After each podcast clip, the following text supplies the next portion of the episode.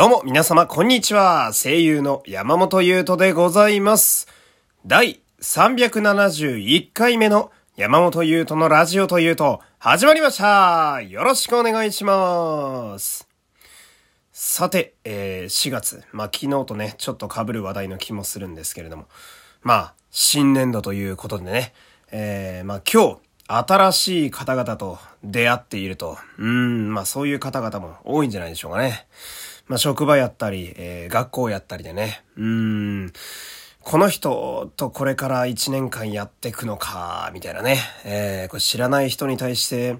一体どんな話題を振ればいいのかと、えーそう考えている方も多いと思うんですけれどもね。えーまあ、そういう時にですね、皆様、ぜひ、えこのラジオを、え進めてあげてください。うーん。こう、微妙な空気が両者の間に流れることでしょうね。まず喋ってるこいつ誰なんだよっていうところからね、えースタートしちゃうわけなんでございますけれどもね。まあ、そもそもこのラジオってその、あの、得意分野、得意分野っていうかなんだろうね、こう、えーステータス的な五角形のうち尖ってる部分が仮面ライダーとお笑いと最近は2.5次元っていうちょっとミートが狭すぎるというか攻撃範囲が狭すぎるんですよね。刺さる人がちょっと少ないっていうラジオなんですけれどもね。まあこう、なんというか、ツーシームとかね、えー、フォークだとか、えーそういう変化球だけに狙いをつけて打つホームランバッターのような、まあそんなラジオをね、やっているわけなんですけど、これ野球の例えはね、おじさんのあがしだという話をね、この前しました。えー、よくないですね。えーそんな感じで今日もやっていきたいんですけれどもね。えー昨日も言いましたけれども、実は、本日、えー4月2日はですね、そんな、えー ニッチなラジオであるうちの山本優斗のラジオというと、ちょうど1周年でございます。ありがとうございます。というわけでね、えー今日は一日、まあ、ラジオ祭り的なことをやりたいなと考えております。まあ、今喋っているこの通常回に加えまして、えー、刀剣乱舞の舞台、トーステ、えーこれのことを語った回に、そして、えー加えまして、えーヒプノシスマイクの舞台版ヒプステ、えーこれを語った回も、えー流しまして、さらには、夜21時からですね、私が仮面ライダーの変身ベルトで遊んでいるだけの回を流すという、なんと、1日に4つもラジオをするという異常な日になっております。えー えー、まあ、嬉しい缶詰ですね。えー私は今日一日家にこもってですね、えー台本を書き、映像を見て、えひたすらマイクに向かって一人で喋り続けるという、そういう、え寂しい独身男性の一日を、え今日一日でやっていくわけです。でも何も後悔はありません。私はリスナーのために、えリスナーが喜んでくれたらいいなと思って、えやるもんでございますのでね、え皆様どうぞ哀れみの目で見ていただけると嬉しいございます。えー、まあ、そんな感じなんで、今日も最後まで、えー駆け抜けていきたいわけなんですけれどもね。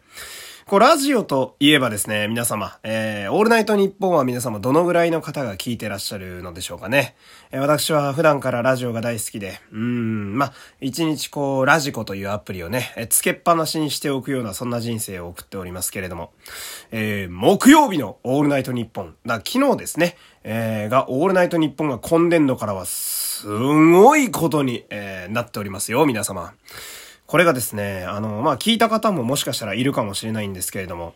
えーオールナイトニッポンクロスという新しい、あのまあ、ジャンルがね、オールナイトニッポンの中で出来上がりまして、今のオールナイトニッポンは、えー12時スタートからのクロスで1時からの、えー普通のオールナイトニッポン。で、えーその後2部と言われているオールナイトニッポンゼロという、まあ3連続でオールナイトニッポンがあるという、とても贅沢な、えーまあ1週間のうちのスケジュールになってるわけです。時々、そのクロスの前にゴールドと呼ばれる、ちょっと豪華な芸能人の方がやるみたいなのもあったりして、日によっては4連単とかもあるわけですね。えー、そんな木曜日のオールナイトニッポンの今の流れはですね、なんと順番に、ペコパ、99、マジカルラブリーという、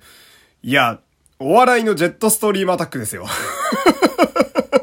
いやー、びっくりしますね。なんか、こん、いやまあ深夜ラジオといえばそのなんだろうな、うーん、まあ、お笑い芸人の花と言えますかね。えーお笑い芸人たちの、まあ、戦場、本当の戦場みたいなところがありますけれども、こんなにがっつりお笑いお笑いしているオールナイトニッポンの夫人も珍しい気がしますね。うん。で、今更ですけど、そのジェットストリームアタックっていう例えもね、完全におじさんですね。う うん、若い子には多分通じないと思います。私の世代ですらちょっと微妙なラインがあるのでね、えー、おじさんに片足突っ込んだめんどくさい若者がやっているという、まあそんなラジオでございますけれども。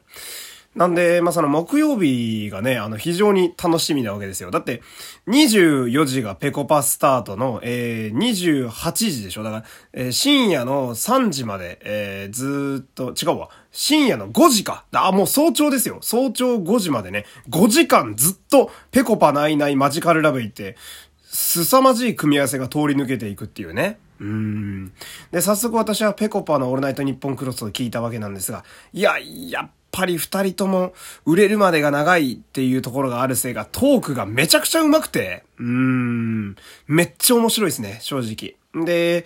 深夜ラジオ聞かねえなーみたいな、深夜ラジオどっから触っていいかわかんねえなーって方にもすごくおすすめしやすい番組がこのペコパのオールナイトニッポンクロスな気がしますね。うん。1時間弱しかないっていう、まあ短さ、聞きやすさもありますし、ほんで、ペコパっていう、今あの、まあ何も考えずにテレビつけても見れるぐらいのスターがやってるんで、まあどんな方でも結構とっつきやすいんじゃないかなと。えー、またオールナイト日本の新しい間口ができたななんて思うわけでございますけれども。えー、このラジオの話をね、これから今していきたいんですけれどもね、話題変わりまして。えー、ここで一通お便り読みたいと思います。えー、こちら、4月のメールテーマは、倍、とある既得な中学生というね、えー、普通の小学生くんが、えー、既得な中学生にランクアップしております。えー、まあ、これ、このランクアップについてのね、メールも来てたんで、これはまた違うところで読みたいと思いますけれども。えー、まあ、そんなわけで、4月のメールテーマをですね、決めなきゃいけないわけなんですけれども、これはもう実はもう決まっております。えー、まあ、ずっとラジオの話をしておりますけれども、4月のメールテーマ、ラジオうーん、これでいきたいと思います。まあ、このラジオは、えー、長くついてきてくださっている方はもうご存知やと、えー、耳タコやと思うんですけれども、テーマを決めつつも、まあ、ぶっちゃけどんなメールを送ってもらっても全然大丈夫です。ただ、まあ一応据えておくのでね、テーマに。えー、なんでこれに関するものを送っていただけると私が優先的に読むかなという、そんな感じでございます。ほんで、ラジオですよ、テーマ皆さん。これは送りやすいんじゃないですか？どうですか？なんで今変なとこで噛みかけたのか謎でしたけれどもね。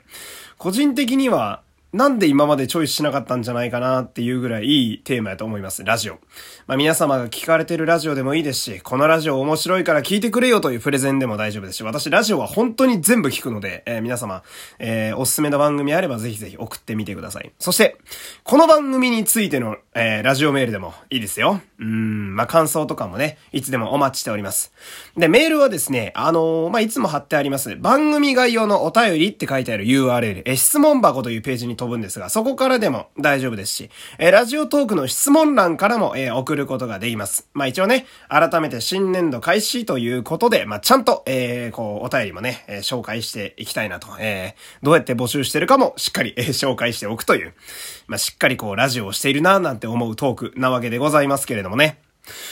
ほんで、えー、今日ね、もう時間短くなってきてるんですが、ちょっとだけ喋りたいことがありましてね、えー、それが、声優業界の新年度あるあるなんですよ。まあ、この時期というのはですね、えー、事務所の移籍だったり、脱退だったり、そして新加入だったり、まあそういうものが頻繁に発表されるという、まあ一週間になりがちなんですよね。まあこれは声優に限らず、いろんな芸能事務所とかもそうですけど、まあてか、芸能っていうよりは、まあ会社員の方とかもね、出向先が変わったりだとか、私でも、あの、店がね、あの当時働いてた時のサラリーマン時代変わったりとかっていうのもあったので、まあ月またぎにはよくある話やなとは思うんですけれども、まあ、その私も結構こう、昔所属していた声優事務所のホームページなんかをね、えー、わざわざ覗きに行ってね、えー、ちょっと北総エンタリなんかしてね。えー、私のね、あの少年の悪さが、ちょこちょここう滲み出ておりますけれども。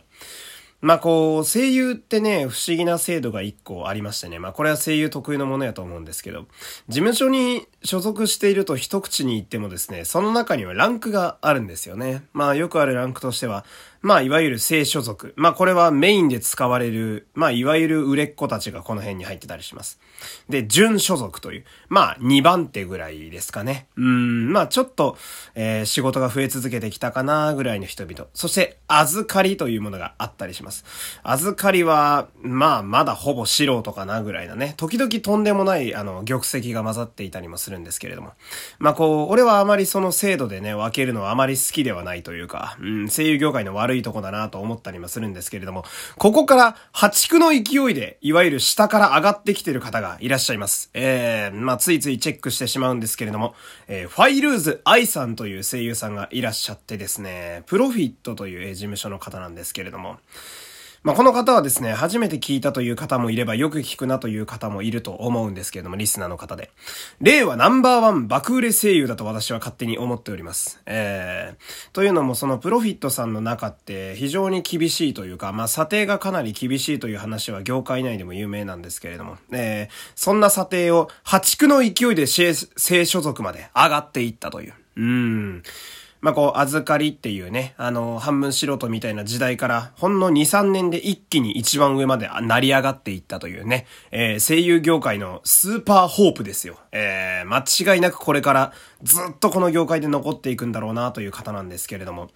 多分ですけどね、うーん、プロフィットさんの中で最速の出世なんじゃないかなと私は思いますね。えー、がっつりチェックしてるわけではないんで、そこまではっきりした情報はわかんないんですけれども、えー、ファイルズ愛さんが出てきたのは、ダンベル何キロ持てるっていう、あの、筋肉アニメね、えー、見たことある方はあると思うんですけど、あれの主人公をやって、それがね、3年前ぐらいやったんですよ。で、その時はまだほんとデビューして最初の主人公キャラが多分それだったんですよね。えー、で、そこでバーンと一気に行きまして、もう聞かない日はないぐらい、えー、ファイルズ愛さんの名前よく見ます。今、プリキュアやってますからね。えー、で、ヒプノシスマイクにもね、敵役として出てきたりなんかして、ラップとかしてますから、本当に多彩なんやなって思うわけなんですけれども。まあ、私もこのファイルーズ愛さんにあや、あの、あやかってですね、えどこかで爆売れしたいなという、えー、締めが異様に尻すぼみだというね、えー、このラジオ特有のいつもの感じで今日は終わりたいと思いますけれども、えー、この後もいっぱいラジオ更新していくんで、よければこちらもお付き合いください。え山本優斗でございました。ここまでありがとうございました。さよなら